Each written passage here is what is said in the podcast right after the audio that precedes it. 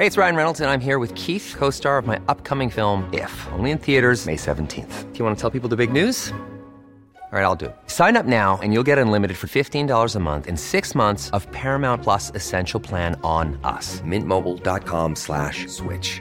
Upfront payment of $45 equivalent to $15 per month. Unlimited over 40 gigabytes per month. Face lower speeds. Videos at 480p. Active Mint customers by 531.24 get six months of Paramount Plus Essential Plan. Auto renews after six months. Offer ends May 31st, 2024. Separate Paramount Plus registration required. Terms and conditions apply if rated PG. Cada noche los expertos se reúnen para debatir, polemizar, desmenuzar a la noticia y a sus protagonistas en una mesa de opinión que saca chispas. Esto es El Heraldo, la silla rota por El Heraldo Radio. Iniciamos.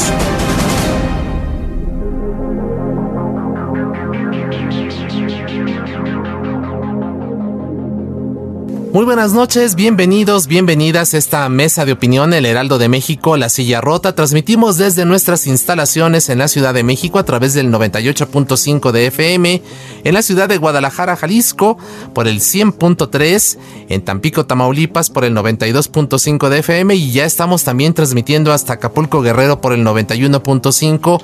Como siempre, es un enorme placer. A nombre de Alfredo González, titular de este espacio, le saluda esta noche su servidor Isaías Robles, dándole por supuesto también, como todos los jueves, la bienvenida a Jorge Ramos, mi colega y amigo. Jorge, ¿qué tal? Bienvenido, muy buenas noches. Querido Isaías, buenas noches, buenas noches, eh, auditorio, eh, pues estamos arrancando. Así es, con un tema pues importante y relevante, algo que no podemos eludir por la situación que hemos estado viviendo en las últimas semanas. Así es, semanas, eh, meses, yo diría incluso, ¿no? De hecho, si me, si, si me permite, yo creo que hasta años casi ya. Eh, y, vamos, a, vamos a decir por qué, vamos a explicar por qué, la razón. Eh, el presidente de Manuel López Obrador eh, ofreció desde campaña eh, cambiar la estrategia de combate al narcotráfico, a la delincuencia organizada. Se hizo muy, digamos, muy famosa. Todo mundo tiene, digamos, en la, en la mente esta frase de que abrazos, no balazos. Se hizo muy, muy célebre. Eh, hubo una nebulosa, está en proceso todavía de, maduración el tema de una amnistía, ¿no? Pa, para la criminalidad, que también desató una gran polémica, eh, incluso todo esto aún antes de que iniciara eh, la campaña, digamos, formal por la presidencia de la República en, en, 2018, ¿no? Y fíjate, haciendo un repaso muy, muy rápido, por ejemplo, fíjate, desde el homicidio de ocho indígenas en Acatepec, Guerrero, en febrero pasado. Luego la masacre de Minatitlán el 19 de abril con saldo de 14 personas muertas. Luego en agosto eh, un reguero ahí de 19 cadáveres en Uruapan, los 31 muertos en un bar de Coatzacoalcos, luego 13 policías masacrados el 14 de octubre, eh, hasta la acción eh, criminal que, que, esta semana eh, vimos de Bavispe, donde, bueno, pues nueve personas, seis de ellas niños, Isaías Auditorio, dos, dos de ellos, bebés. dos bebés, ¿no? Uh -huh. De seis meses. La familia Levarón, ¿no? De la familia Levarón, exactamente, que ya hace 10 años, este es la, el tercer, digamos, ataque de, de, esa terrible magnitud. Y bueno, ponen, digamos, en un predicamento, ¿qué está pasando con, con la estrategia del presidente? Presidente López las cifras que hemos estado viendo del Sistema Nacional de Seguridad Pública eh, no parecen ser muy halagüeñas en ese sentido. Pareciera que estamos como caminando hacia una eh, situación mucho más complicada. Y bueno, ya para colmo, eh, el presidente de Estados Unidos, Donald Trump, eh, ofreció eh, lo que cualquiera puede interpretar como lo podamos o quer lo queramos interpretar, ayuda a México. Y en esa tesitura, eh, el periódico The Wall Street Journal dijo este martes que no se debe descartar una acción militar eh, ante eh, esta situación en el país, Isaías Auditorio, ¿cómo Así ves? Es, pues una, una situación bastante compleja la que está enfrentando eh, nuestro país. Y bueno, para debatir este tema, damos la bienvenida aquí en nuestras instalaciones a David Pérez Esparza. Él es titular del Centro Nacional de Información del Sistema Nacional de Seguridad Pública. David, bienvenido. Muy buenas noches. Buenas noches, gracias. Muchas gracias por estar con nosotros, así como a, David eh, Ramírez de Garay, coordinador del programa de seguridad de México Evalúa. David, bienvenido también, muy buenas noches. ¿Qué tal? Buenas noches, gracias por la invitación. Gracias a ambos por aceptar nuestra convocatoria. Pues sí, les damos eh, la, más cordial de las bienvenidas a nuestros invitados, ambos eh, expertos en, estos temas eh, de seguridad. Y bueno, primero nos gustaría que escucháramos a Alfonso Durazo, secretario de Seguridad y Protección Ciudadana, quien habla sobre este tema. Reflexionando con responsabilidad y con honestidad, después de Culiacán estamos obligados a revisar y ajustar protocolos de actuación. Sin embargo, lo que está en el fondo de todo esto es el debate sobre dos visiones distintas, la de quienes quieren combatir a la delincuencia organizada a toda costa, caiga quien caiga, y la de quienes pensamos que ya fue suficiente el derramamiento de sangre que desde hace años padecemos. Y ahora escuchemos a alguien, Isaías, auditorio, invitados, alguien que piensa distinto y es un, es un poco largo los, los, los audios que vamos a poner, pero eh, creo que es pertinente. Vale la pena eh, para dar un contexto justamente, ¿no? Porque además, pues bueno, vamos a escuchar al expresidente Felipe Calderón, quien en su momento pues defendía la estrategia que él impulsó para hacer frente al crimen organizado. Escuchemos. Porque a través de la reconstrucción del tejido social evitamos o inhibimos el reclutamiento que las, las organizaciones criminales hacen. ¿Cuántos muertos más? ¿Cuándo se acaba la guerra? Tranquilo, más si te tranquilizas un poquito, amigo. Aquí a Guadalajara a lo mejor, mi estimado.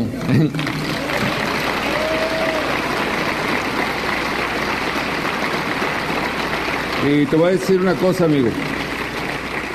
Esta no es. Las muertes que hay en el país son por las organizaciones criminales. Organizaciones criminales que están reclutando jóvenes como tú o como muchos otros para las adicciones, para sus bandas criminales, para matar a otros jóvenes. Y si tú u otros pretenden que el gobierno mexicano, mi gobierno, se quede cruzado de brazos, viendo cómo atentan contra los jóvenes de México, viendo cómo secuestran, viendo cómo extorsionan, están muy equivocados. Y no, aquí la ley no es ni del Chapo, ni de los Zetas, ni del Golfo. Aquí la ley es la que nos damos los mexicanos y no permitiremos que otra ley se imponga sobre la ley de los mexicanos. Y lo que más quisieran los criminales es un gobierno como el que tú reclamas, un gobierno que no se meta con ellos. Yo no digo que tú vengas a defender los intereses de ellos, lo que sí te digo es que quienes pretenden que el gobierno se quede cruzado de brazos, no defienda a la gente y que los criminales hagan lo que se les dé la gana con la gente, están muy equivocados. A lo mejor viene otro presidente y a lo mejor sí hace exactamente lo que tú quieres, que no se metan, se va a quedar sentadito, calladito, volteando por otro lado, pero pensar que eso va a acabar con la violencia o con la criminalidad es una ingenuidad. Se dice de otra manera en mi tierra, pero estamos en público. Bueno, pues esto, Isaías, justamente lo mencionabas, eh, Felipe Calderón lo dijo el 30 de enero de 2012 contra eh, lo que dijo Alfonso Durazo en noviembre de 2019. Así es, pues vamos a abrir la discusión. Eh, de entrada les preguntaría a nuestros invitados ¿Cómo calificarían hasta el momento? Prácticamente estamos ya en el primer año de esta administración, eh, la estrategia anticrimen que ha impulsado la actual administración que encabeza Andrés Manuel López Obrador. ¿Quién, eh, ¿quién quiere hacer la primera intervención en este sentido? Perfecto, adelante David Ramírez eh, Garay, coordinador del programa de seguridad de México Evalúa. Adelante. Muchas gracias. A ver, eh, empecemos por el siguiente punto que quiero poner sobre, sobre la mesa. Eh, la estrategia de seguridad del actual gobierno es una estrategia que desde el área que nosotros trabajamos, políticas públicas en, términos de prevención, policías, calidad de la información, etcétera, tiene bien diagnosticados problemas generales, pero eh, vemos que a la hora de ir diseñando las herramientas y la manera en que éstas se pueden implementar y después echar a andar, todavía nos estamos quedando eh, cortos. Es en primer punto. Y en el segundo punto, y creo que es la, la, crítica más fuerte que se le puede hacer en términos generales a la actual estrategia, es que no tiene contemplada una, un plan, un mecanismo, herramientas específicas para atender las dinámicas locales que alimentan la inseguridad y la criminalidad. ¿A qué me refiero con esto? Por supuesto, tenemos en el país un problema muy grave en términos de la violencia relacionada con el crimen organizado. Eso nadie lo puede dudar. Y hay lugares en donde esto, eh, la, realidad nos ha mostrado en las, en las últimas semanas, ¿no? que hay serios problemas. Pero esto no se puede atender bajo, bajo una perspectiva eh, que vea a la problemática de manera homogénea. Se tienen que dar soluciones muy basadas en las características de los lugares en donde están pasando esas cosas en términos de crimen organizado.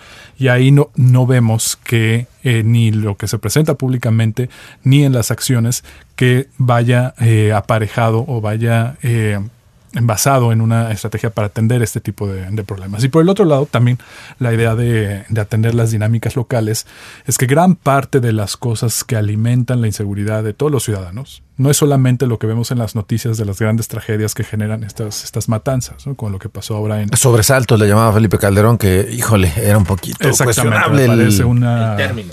un término bastante eh, riesgoso de usar para este, para este tipo de, de, problemática que impacta a mucha gente. Pero tenemos otro tipo de problemática que es el grueso de los, de los delitos. Son la mayoría son delitos del fuero común, que tienen que ser atendidos por policías, que tienen que ser atendidos por las instituciones de justicia a nivel local, las entidades, y ahí es en donde estamos viendo un gran problema de falta de capacidades institucionales desde hace mucho tiempo. No es un problema de este gobierno, es un problema que varias administraciones han dejado, han dejado crecer. Es terrible, perdón que te interrumpa, pero eh, Isaías, eh, eh, David, Hace no sé cuántos años que se estableció este esquema de controles de confianza de los policías, no sé si ustedes recuerden la fecha exacta, pero debe tener pues más de 10 años eh, que se estableció y de verdad año con año, si tú revisas eh, de manera eh, más o menos cotidiana el número de policías que están certificados, que tienen todos sus controles de confianza, sus pruebas, en fin, la verdad es que casi siempre entre el 20 y el 30% de los policías de todo el país, entre estatales y municipales, no los tienen, no lo hacen. Sí, exactamente. Perdón, te interrumpí. No, no, tocas un punto muy, muy interesante que justamente hacia allá, hacia allá iba. Parte fundamental para trabajar sobre la dimensión local, los contextos locales que hacen posible la criminalidad, la violencia, la ilegalidad, pasa por la variable de los policías, ¿no? de los policías locales, las policías municipales, las policías estatales. Uno de los factores fundamentales para este tipo de policías es el término de la idoneidad de los candidatos, ¿no? con los, procesos de, evaluación de control de confianza, etcétera. A ver, ¿qué tenemos para este gobierno? Es un, es un gobierno que al inicio comenzó con un mensaje muy claro. Las policías actuales, sean las municipales, las policías estatales y la policía federal, no nos sirven para cumplir con la gran tarea que tenemos. Podridas, decía, de corrupción. Exactamente. Ahí el mensaje fue, fue muy claro al principio del gobierno. Todo eso para eh, apoyar eh, la creación de la, de la Guardia Nacional, el instrumento estrella del, del gobierno para el tema de, de la inseguridad. Pero se levantaban varias preguntas. Las policías se necesitan, aunque no estemos muy lejos del ideal, necesitamos tener, trabajar con las con las policías. Y la segunda pregunta es, ¿la Guardia Nacional iba a tener o va a tener la capacidad para atender esos problemas locales? Ahí en ese momento no, no había una respuesta clara. Afortunadamente, meses, meses después, y aquí eh, David nos podrá dar un poco más de, detalle al respecto, el gobierno eh, a partir del Secretario Ejecutivo del Estado Nacional de Seguridad Pública, presenta un modelo nacional de, Policía y Justicia Cívica que justamente intenta atender estos, estos temas. Nosotros desde que se hizo este, este lanzamiento eh, hemos estado muy, muy de acuerdo con gran parte de la, de la propuesta lo que, y, la, apoyamos en realidad, que estamos ahí involucrados también en la, en la discusión y realmente lo que quisiéramos es que esto se llevara a cabo, con mucho empuje. Pero fíjate, ahí me, llama la atención algo. Eh, no sé si tenemos que esperar este 50 años para que esto se, se, resuelva, ¿no, Isaías? ¿Cómo ves? Claro, eh, vamos a escuchar que si te parece bien, eh, Jorge, a David Pérez Esparza, titular del Centro Nacional de Información del Sistema Nacional de Seguridad Pública, en esta primera intervención. David, adelante. Hola, buenas noches, Isaías, Jorge. Bueno, primero que todo agradecerles su invitación. Para mí es un gran privilegio pues conocerles, saludarlos aquí a, eh, a ti y a ustedes en todo su auditorio y por supuesto a nuestro tocayo David Ramírez de Garay de México Balúa. Eh, bueno, mira, creo que el país, eh, yo creo que no es innegable que está en una situación complicada en materia de seguridad pública, en materia de derechos humanos, en materia de justicia. Realmente yo creo que sería ingenuo suponer que el país no está en una situación complicada. Yo creo que eso es, eh, partiría de esa premisa, hay un reconocimiento explícito del secretario Durazo, del Gabinete de Seguridad, y es evidente que tenemos un problema. Como ustedes señalan y señalan, yo creo que muy bien, no es un problema nuevo. 2018 eh, fue el año más violento de la historia del país, al menos desde que tenemos registros. Traíamos tasas de crecimiento, y digo traíamos porque afortunadamente creo que es tiempo pasado, en algunas entidades del 10-15% de homicidios dolosos.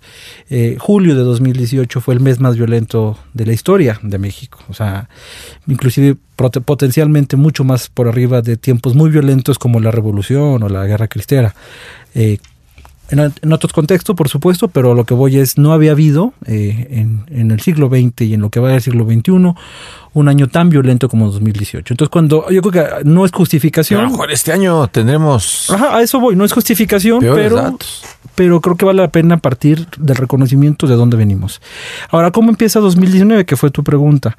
2019 comienza con, un, pues, con una tasa de crecimiento igual o muy parecida a la de 2018. Pareciera que hay una desaceleración en enero, febrero, marzo, abril, pero en general cuando uno compara enero del 19 versus enero del 18 es totalmente evidente y eso no lo podemos negar ni lo queremos negar que había niveles más elevados. Febrero del 19 versus febrero del 18, niveles más elevados.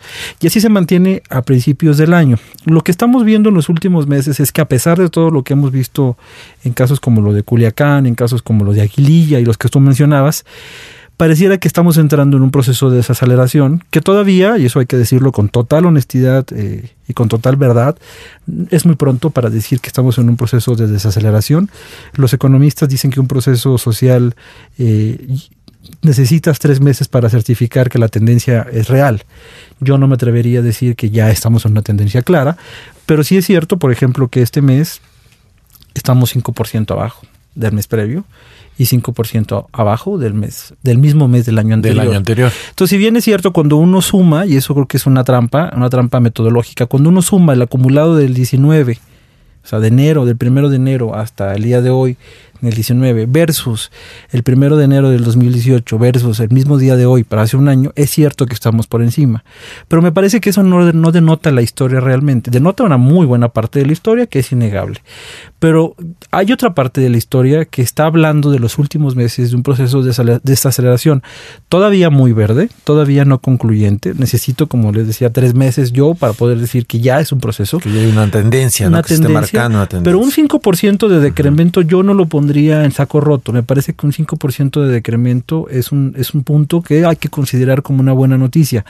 Ahora, no estamos hablando, esto no es Suiza, esto no, no estamos bien, o sea, no, no es un reconocimiento ni echar las campanas al vuelo, sería muy irresponsable y creo yo que el presidente del Gabinete de Seguridad, el doctor Durazo y todos quienes saben de números saben que no, no podemos decir que vamos bien, pero sí que hay un proceso que ojalá se confirme en las próximas semanas de por lo menos decir que el, nivel de crecimiento que traíamos, que era elevadísimo, ya no lo es. Ahora, eh, eh, ¿Es falsa entonces esta percepción eh, de que este gobierno se cruzó de brazos, se sentó y que pues ya los dejó hacer y deshacer a los a los criminales? ¿Es falso esa esa visión? Yo pensaría que sí es falsa. Mira, y, te lo voy a decir con dos, dos ejemplos muy claros. Cuando uno revisa, yo soy una persona que me encantan los datos, entonces voy a mencionar quizá muchos de los datos que tengo acceso por mi propio puesto y por la propia experiencia de viajar por todo el país. Por un lado tenemos las encuestas del INEGI, tanto la ENVIPE como la ENSO, y no me dejarán mentir, la percepción de, inseguridad está cayendo de manera sustancial desde diciembre eh, y particularmente en lo que va del año de 2019. O sea, la gente y eso es algo que, digo, no, no digo que estoy de acuerdo necesariamente o que así tiene que ser, pero lo que la gente percibe, por las razones que sean, y aquí creo que amerita un papel más activo de la academia y de la sociedad civil, de los think tanks, la gente se siente marginalmente más segura ahora de lo que se sentía hace un año. Y eso lo podemos corroborar fácilmente con las encuestas del INEGI. O sea, sí hay, hay una una caída relativa respecto a la percepción de inseguridad. Ahora bien, eh, sería muy irresponsable limitarnos a esa, esa argumentación. No, no, es cierto. Hay problemas muy evidentes. Lo que pasó en Culiacán, lo que pasó en Aguililla, en Minatitlán y todo lo que tú señalas son casos gravísimos que hay que atender. Yo creo que el gobierno le está entrando en la medida de sus posibilidades con una estrategia integral. Te pongo un ejemplo. La Guardia Nacional es, como decía David eh, Tocayo, pues es la estrategia estrella, pero no es la única. Y también mencionaba la segunda estrategia que tiene que ver con el modelo nacional de policía y justicia cívica. Para mí el modelo nacional de policía y justicia cívica, que como comentaba, nace desde el secretariado, es la reforma policial más importante del siglo de todos los últimos 100 años.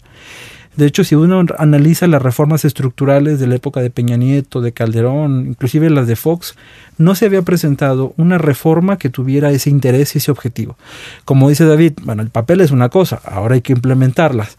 No es menor, requerimos muchos recursos, requerimos tiempo, pero, pero me parece que junto con otras estrategias, como por ejemplo lo que se aprobó ayer de lavado de dinero, más allá de que sea todavía cuestionable y controversial, pero que... Casi acabaron a golpes en, en San que, Lázaro. Fue tema, que fue un tema muy importante, pero que sí. en el fondo plantea un tema básico que es la inteligencia financiera en el país, que como ustedes saben estaba abandonada. Otro tema importante que tampoco se había hablado, el tema de la información. Tenemos un nuevo informe policial homologado. El martes se presenta, si todo sale como está previsto, una, un IPH en tabletas para que las policías locales, las municipales, comiencen a llenar el IPH con tabletas electrónicas. Tenemos una nueva estrategia contra armas de fuego, una estrategia contra las adicciones. O sea, realmente es muy pronto para dar todos los resultados, pero yo creo que no va tan mal, va bien, va bien el proceso, ya va a tomar su tiempo, pero hay ciertos avances que no podemos descartar. Vamos a escuchar ahora, uh, si les parece bien, a David Ramírez de la eh, Garay, coordinador del programa de seguridad de México Evalúa. Eh, David, adelante. Creo que una, una de las preguntas que, que, quedan abiertas y que hay que seguir atendiendo en lo que los siguientes meses y en lo que resta del, sexenio es, a ver, real, realmente si ha, si ha habido un cambio en las en algunos indicadores interesantes como, como cita como cita David. La gran pregunta es se debe a la acción del, del gobierno porque también para contestar la pregunta que Jorge, que Jorge, planteó, yo no creo que el gobierno se haya cruzado de brazos. ¿no? Creo que es un gobierno que sí eh, le importa el, el, problema. De qué forma lo han hecho ya es otra cosa, pero no, no creo que sea un gobierno que se esté cruzando de brazos, eso de manera definitiva. Pero este, eh, entonces regresando al punto, esta reducción, estos cambios todavía pequeños y que hay que esperar a ver si se convierte en una, en una tendencia, ¿se deben a las acciones del gobierno? Y otra pregunta, ¿qué está haciendo el gobierno para que esto sea sostenible, para que esto sea, eh, se repita mes con mes y genere realmente una, una tendencia. Recordemos que en el sexenio de, al final del sexenio de Calderón, y se vino una, una baja en las tasas de homicidio muy importante por dos o, tres años, ya en el sexenio de, Enrique Peña Nieto. Creo que el tercer cuarto año de Enrique Peña Nieto subió y, eh, y hemos tenido una tendencia a la alza que estamos todavía sufriendo hasta, hasta la fecha, ¿no? Entonces, ¿qué tantos son factores que están bajo el control del gobierno, que se deben a la acción del gobierno o no? Por ejemplo, el caso de Guerrero. Cuando uno examina a qué entidad se le debe esta reducción en la tasa de homicidio, uno de los estados que ha mostrado una reducción más importante. Es que aporta más, digamos, en cuanto a buenos números. Exactamente. Y además es, era un estado que aportaba muchísimo a la tasa de homicidio nacional. Ha reducido mucho. Tenemos una reducción, si comparamos el año pasado con este año, del de 30%. Eh, pero esto, por ejemplo, puede estar asociado al, al, cambio importante en el mercado internacional del fentanilo y la, y la amapola. Entonces la pregunta es, ¿qué está haciendo el gobierno para hacer que, es, que eso sea, eh, trabaje en su beneficio y que realmente Guerrero entre en una, en una dinámica en donde empiecen a bajar de manera sostenida sus tasas? Así es. Eh, si les parece, vamos a hacer una pequeña pausa. Volvemos porque este tema, pues seguramente tiene todavía muchísimas aristas. El tema de lo que ocurrió esta semana allá en Sonora con eh, la familia Levarón, pues ha eh, implicado que desde el mismísimo presidente Donald Trump de Estados Unidos hasta muchos congresistas eh, norteamericanos, pues han hablado de la posibilidad de darnos ayuda. Qué riesgoso, ¿no? Dejamos qué miedo, este tema. ¿no? Y qué miedo, sí, efectivamente. Ya, bueno, pues hay que re, re, revisar la experiencia internacional de cuando Estados Unidos ha decidido intervenir. ¿Hasta dónde y cómo? Vamos a debatir después de la pausa este tema, si les parece bien. Estamos, por supuesto, transmitiendo totalmente en vivo aquí en esta mesa de opinión, el Heraldo de México, La Silla Rota. Volvemos. Esto es Mesa de Opinión, La Silla Rota. La polémica y el debate continúan después del corte. No te vayas.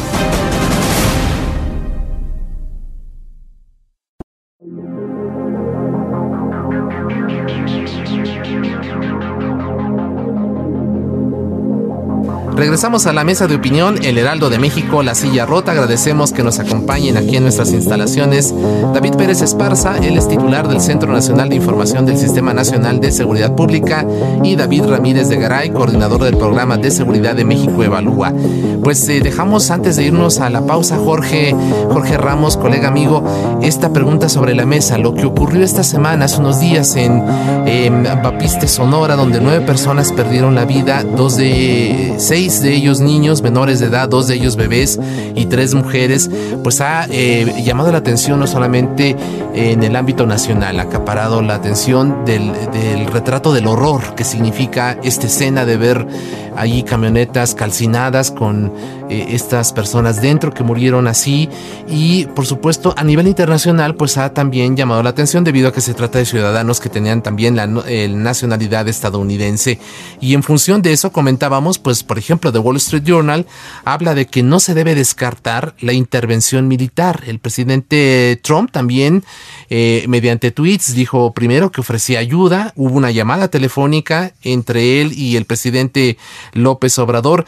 Eh, les pregunto, ¿estamos a un tris de que Estados Unidos se entrometa en México aún más de lo que normalmente lo ha hecho? ¿Qué opinan ustedes sobre esta situación y en qué circunstancias se encuentra México? Parece una encrucijada muy difícil porque ya eh, más allá del tema de la inseguridad, está rebasando este, este asunto y puede convertirse en una situación diplomática muy difícil en la relación eh, eh, con Estados Unidos.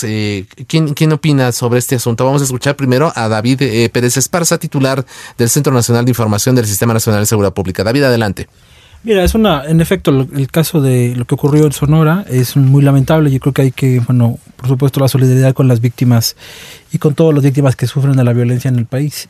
Eh, lo que lo que ocurre con Estados Unidos es una relación muy, pues muy interesante. Creo que es una relación única, la relación que se tiene con el presidente Trump.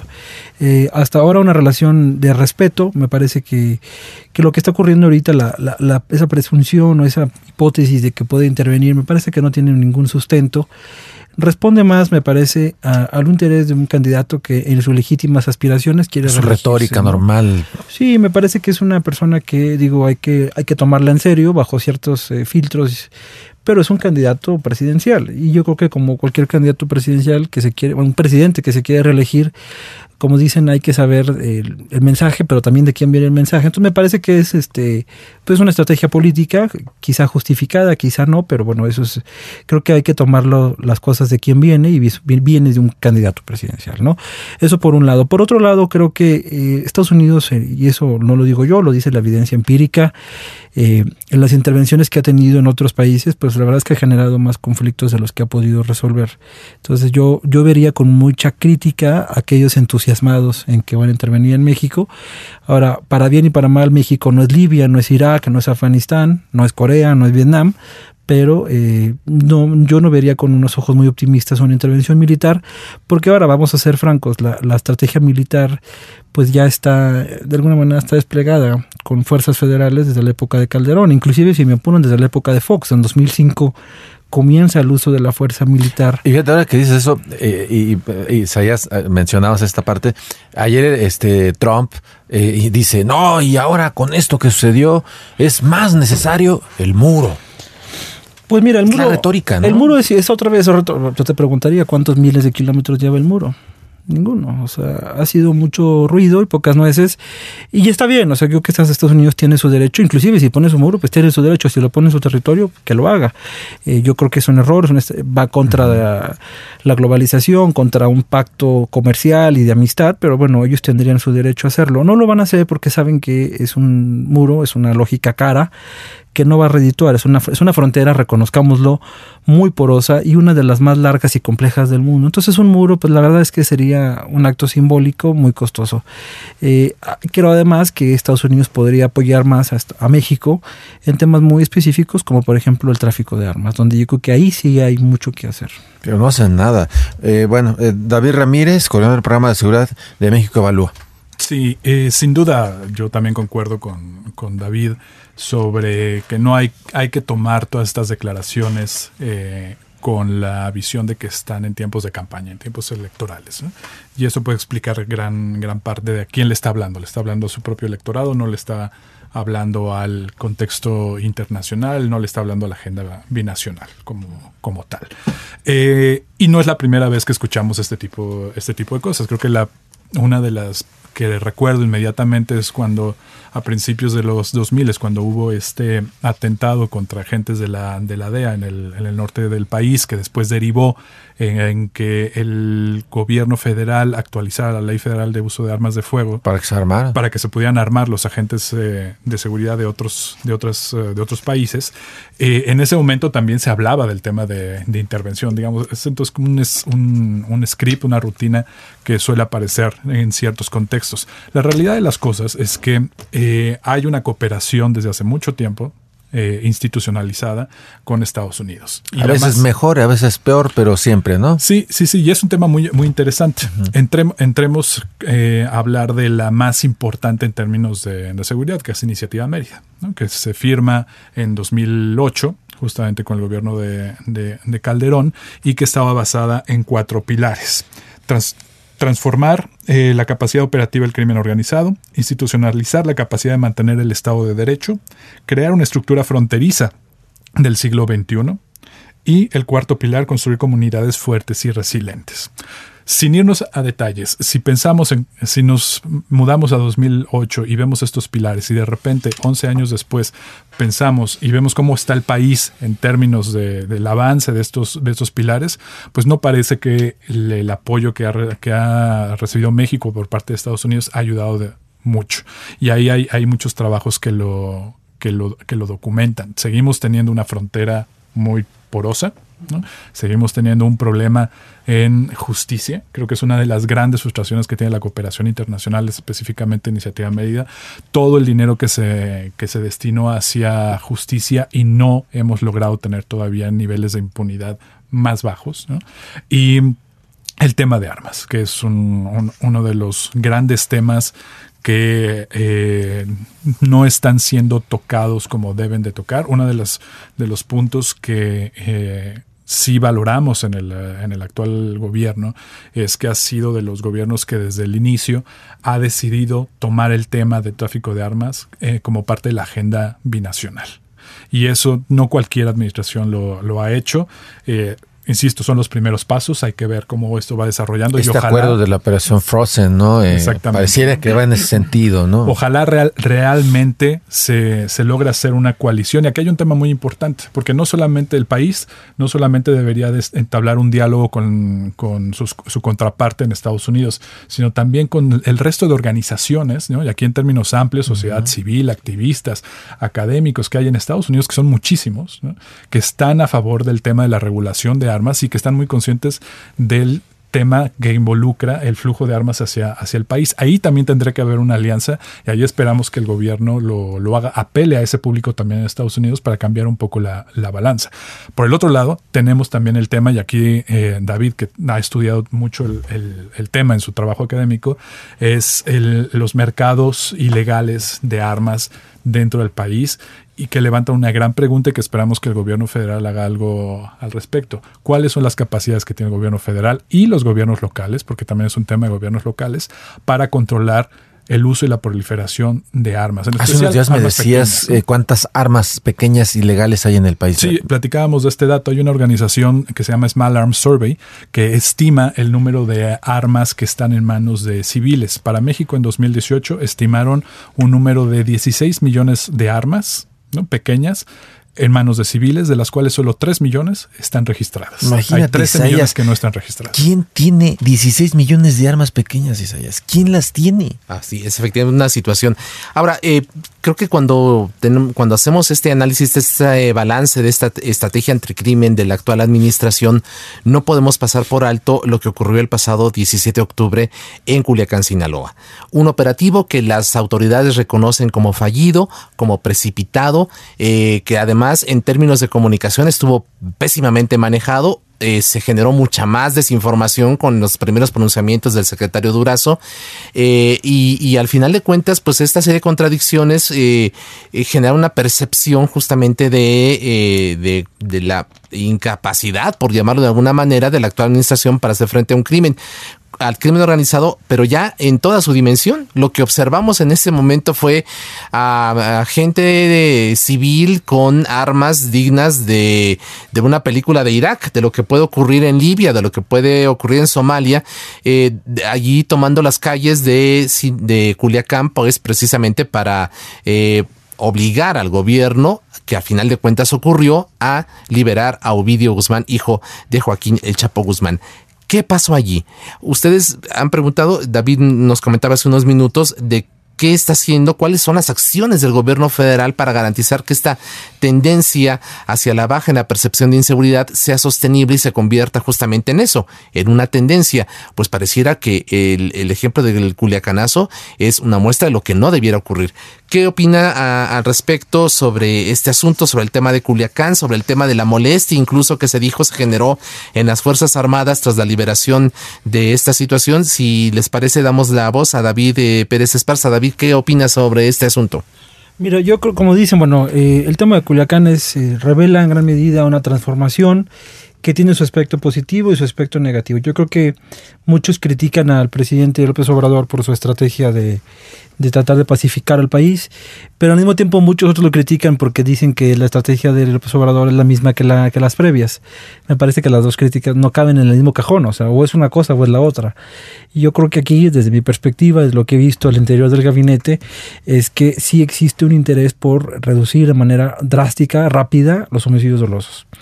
Eso amerita y amerita, amerita una decisión de política pública y táctica que creo yo que es estoy de acuerdo que es controversial, me parece que sí sí hay un interés de reducir la violencia, creo que lo más evidente que no se ha discutido mucho, pero creo que es muy evidente y no me dejarán mentir, es la nueva ley del uso de la fuerza.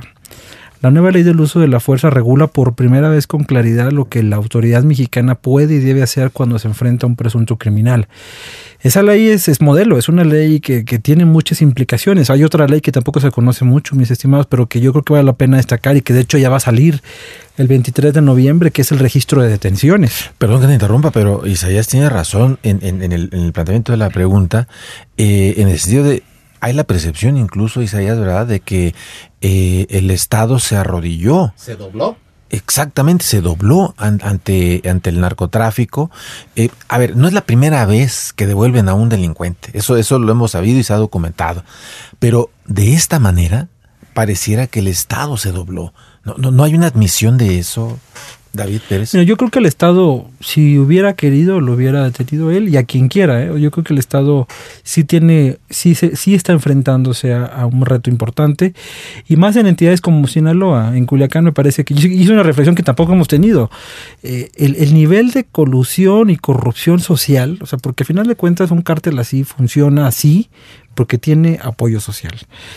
El apoyo social no es de ahorita, el apoyo social tiene 40, 50 años. Y yo creo que es ahí donde programas como por ejemplo el de Jóvenes Construyendo el Futuro pretenden poner un buen granito de arena para tratar de traer a esa gente a este lado. ¿Que va a ser fácil? No, yo creo que no va a ser fácil. ¿Que hay que intentarlo? Me parece que vale la pena intentarlo. Fíjate, perdón, eh, nosotros en la Silla Rota, la, el, la semana pasada publicamos un reportaje donde dábamos cuenta de que este hecho eh, pues entronizaba eh, por decirlo de algún modo, a los chapitos. Y por ejemplo, Río 12, en su número de, este, de esta semana, uh -huh. decía que efectivamente que, que, el gobierno había graduado a los chapitos con este hecho. Así es, vamos a escuchar a, a ahora la, la, voz de David Ramírez de Garay, coordinador del programa de seguridad de México Evalúa. ¿El Estado mexicano se dobló ante el crimen con lo ocurrido el 17 de octubre allá en Culiacán? que el Estado mexicano, independientemente de lo que pasó en Culiacán, hay muchas áreas, muchas zonas del territorio en donde su presencia es muy débil o simplemente no tiene la suficiente, suficiente presencia. Y, eso son de las cosas que más nos deberían de, preocupar y a los que observamos y trabajamos con el tema de seguridad desde política pública. Ese es uno de los temas más, más importantes y no tanto la cadena de eventos desafortunados que llevaron a, lo que pasó en, en Culiacán. Porque eh, Culiacán es un ejemplo, pero en Michoacán tenemos muchos ejemplos en donde pues el Estado no tiene, y estoy hablando de gobiernos municipales, gobiernos estatales y gobierno federal, ¿no? Aquí es los tres. No tienen suficiente presencia y son, y son lugares en donde las decisiones y lo que pasa es bajo la autoridad de otros agentes que no son los agentes estatales. Eso es una realidad, no es generalizada en todo el país, está muy concentrada en ciertas regiones a partir de ciertas características, vinculado con cierto tipo de conductas ilegales y también con ciertas condiciones sociales. Aquí otra vez la gran pregunta es, ¿qué está haciendo el actual gobierno? Qué parte de su estrategia está tomando en cuenta el, el, atacar esto que nos menciona David, ¿no? Estos espacios en donde el Estado es débil o no es lo suficientemente presente, en donde hay estas actividades criminales tienen apoyo social, en donde existe temas de, de colusión, ¿qué se está haciendo para, por medio de política pública, ¿no? ya sea tanto de seguridad como social, lograr eh, retomar esto el tema de los, de los programas sociales, aquí como nosotros lo vemos, eh, se queda muy corto para eso porque se está se desmarcó por completo de una noción de, prevención. uno de los cambios, estamos hablando de cambios en la actual administración, es que la actual administración también dejó de lado el tema de prevención por completo y con una visión de resolver las cosas desde las causas, que tiene sus, sus problemas. ¿no? Así es, eh, nos pedía la palabra eh, David Pérez Esparza. David, adelante. Mira, yo creo que sí, hay, hay muchas actividades. Me parece que el gobierno no ha sido, y eso es una autocrítica que creo que hay que poner sobre la mesa, eh, la, la, dinámica tan intensa que trae la Secretaría de Seguridad, que trae el propio doctor Durazo, que trae el presidente, y, y, algunos de nosotros como funcionarios nos ha imposibilitado, y eso creo que sí hay que corregir eh, la manera en la que comunicamos o la rapidez o la eficiencia con la que comunicamos los problemas y las soluciones. Por ejemplo, hay un programa muy interesante que se llama Carretera Segura que tiene que ver con el, análisis de los datos para reducir el robo a carreteras. El robo a carreteras, ustedes se acuerdan, a finales de Peña Nieto estaba desbordado. Ahorita ya no es tema. Hay un logro también importante que fue un convenio con CONACYT para hacer estudios geoespaciales de Huachicol. Ustedes saben que el huachicol llegó a representar 75 mil, 80 mil barriles diarios, hoy representa 3 mil. Hay una caída sustancialísima en materia de robo de hidrocarburo y es un logro que no se ha explicado. Yo lo explico en gran medida en función del uso de los datos y la evidencia y en gran medida la relación que se tiene con CONACID. Eh, hablábamos de violencia vinculada a las armas. Ayer particularmente de parte del secretariado tuvimos una reunión muy importante con la gente de Naciones Unidas, con la gente de UNODC, porque queremos plantear una estrategia integral de combate al tráfico y a la violencia vinculada a las armas de fuego.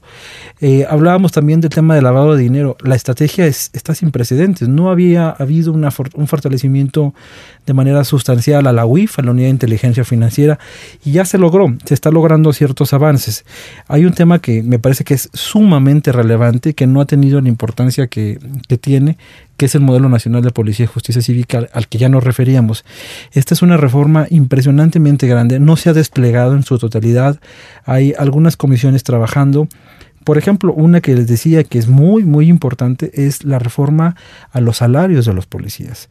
Una reforma que tiene que ver inclusive con los turnos de los policías y con cosas que mucha gente se ríe, se Esa cosa horrible de que trabajan 24 24. Hay municipios, y lo digo porque lo, lo, veo con datos, 72 horas los policías, sin dormir. Cualquier ser humano. O sea, ¿qué, ¿qué, persona te va a responder un delito o te va a poder investigar si no ha dormido y no ha comido en tres días, si no ha visto a sus hijos en tres días? O sea, y es un tema que no le compete estrictamente a la federación, porque la federación, bien que no, la Policía Federal y la Guardia Nacional trae otros estándares, pero hay policías municipales en el Estado de México, por ejemplo, en Veracruz, que son víctimas del propio Estado mexicano. Y ahí, por ejemplo, el modelo nacional de policía va, va y lo va a hacer en serio, va a transformar la realidad de las policías locales. Muy bien. Pues si, si, les parece, entramos a una ronda final de conclusiones para exponer eh, cuál la perspectiva. Pues eh, había, lo, se comentó en este, en este espacio la posibilidad de que esta percepción de de inseguridad que va a la baja este pudiese convertirse en una tendencia, pero ¿cómo ven ustedes? ¿Qué, ¿Cuál es el reto inmediato que tiene que hacer la actual administración para eh, lograr lo que se dijo en un principio, que es darle paz a este país? Empezamos, si les parece bien, con eh, David Ramírez de Garay, coordinador de México Evalúa. Muchas gracias.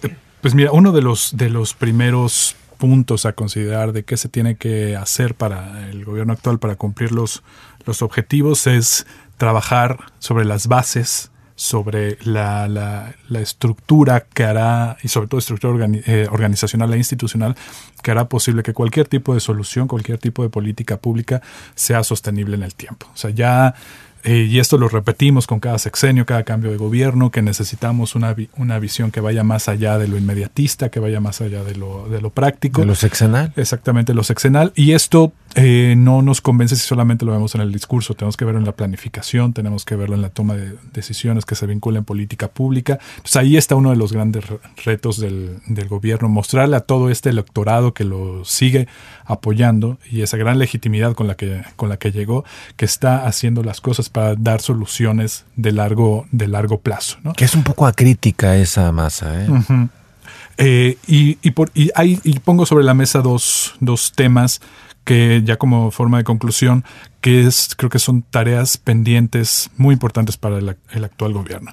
Se mencionó el tema de, del huachicol y del combate al huachicol. Creo que es un ejemplo ideal de cómo al intentar combatir un crimen prioritario para el gobierno, si no se tiene una estrategia de contención para otro tipo de actividades vinculadas a esa actividad, se, se, empeora la situación en los lugares donde lo estás atendiendo. Y ahí tenemos Guanajuato, en donde se ha atendido huachicol, pero se ha incrementado extorsión, se ha perdido también control del, del territorio.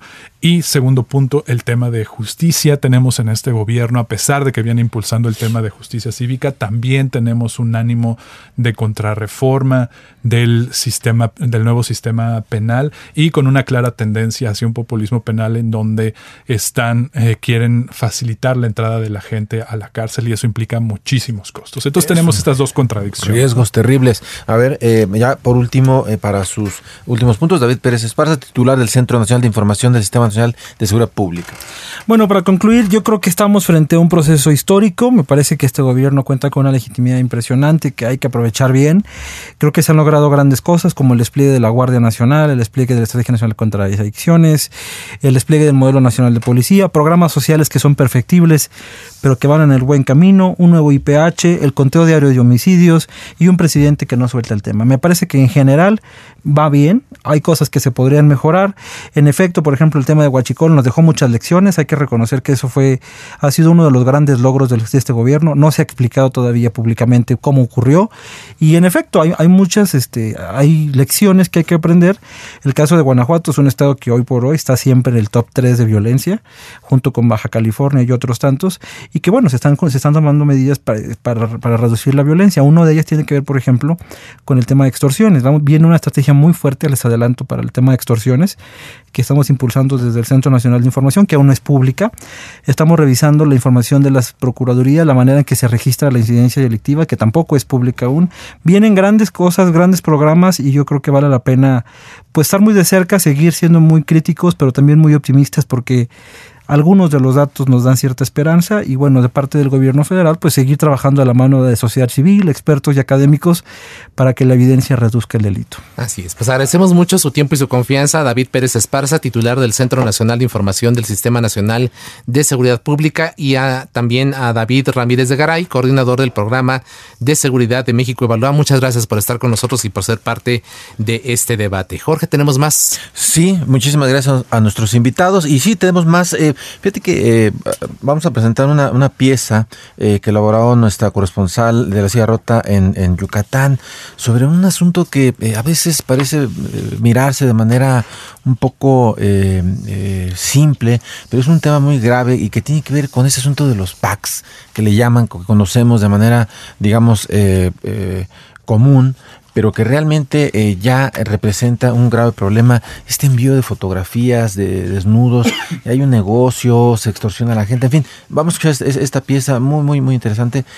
Miedo, vergüenza, impotencia e incluso ideas suicidas son los pensamientos de cientos de mujeres que se enteran que sus fotografías íntimas son exhibidas en sitios web de pornografía. En los estados de Yucatán, Campeche y Quintana Roo, mujeres, incluso niñas, han sido víctimas de una modalidad que crece de la mano de las nuevas tecnologías y que consiste en exponer en Internet fotos y videos íntimos obtenidos de manera ilícita. Pero detrás hay un negocio redondo, innumerables personas que pagan por acceder a este material a través de portales web. Pax de México es un sitio en Internet donde usuarios contratan una membresía para poder intercambiar, a través de un chat, fotografías y videos de carácter sexual de niñas y adolescentes acompañando este material con información personal como sus números de teléfono y direcciones. En una entrevista realizada por La Silla Rota por correo electrónico, el administrador de Pax de México reveló la manera en que opera el sitio. Según dijo, el contenido pornográfico que exhibe es obtenido con intercambios y aportaciones de seguidores. Por ejemplo, los suscriptores mandan el material que ellos mismos obtienen de sus parejas, ex o amigas. Posteriormente, este material es compartido con los demás usuarios. María tenía 25 años de edad cuando sus fotografías fueron difundidas en esta página y pensó que su única solución era la muerte.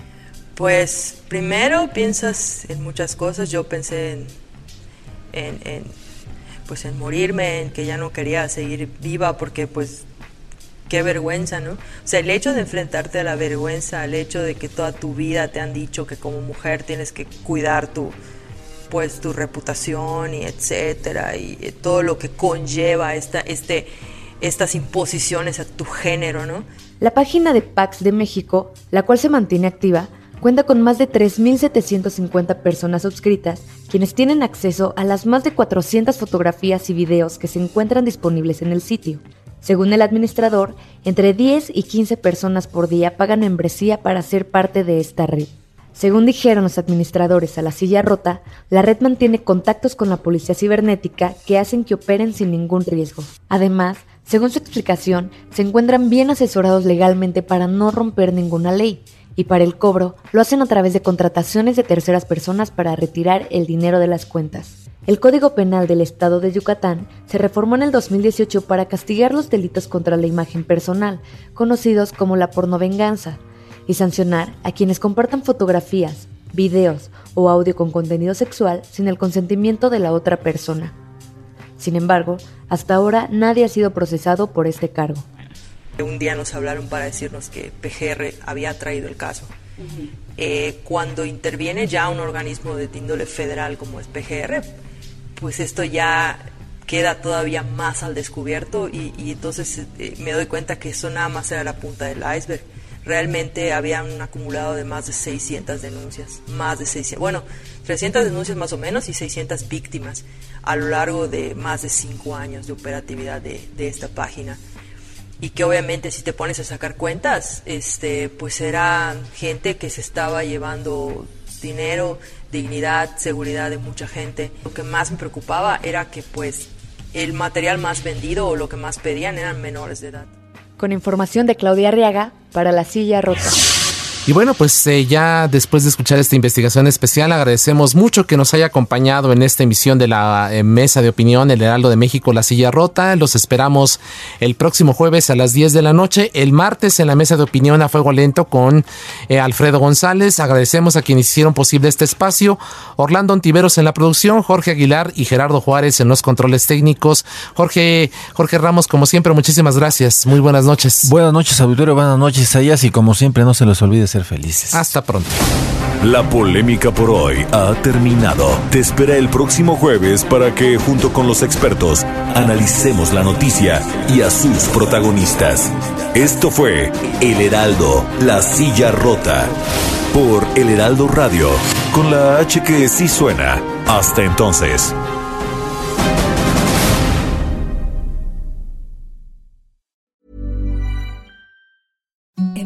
The softest sheets you've ever felt. Now imagine them getting even softer over time. That's what you'll feel with Bowl and Branch's organic cotton sheets. In a recent customer survey, 96% replied that Bowl and Branch sheets get softer with every wash. Start getting your best night's sleep in these sheets that get softer and softer for years to come. Try their sheets with a 30-night guarantee. Plus, get 15% off your first order at bowlandbranch.com. Code BUTTERY. Exclusions apply. See site for details.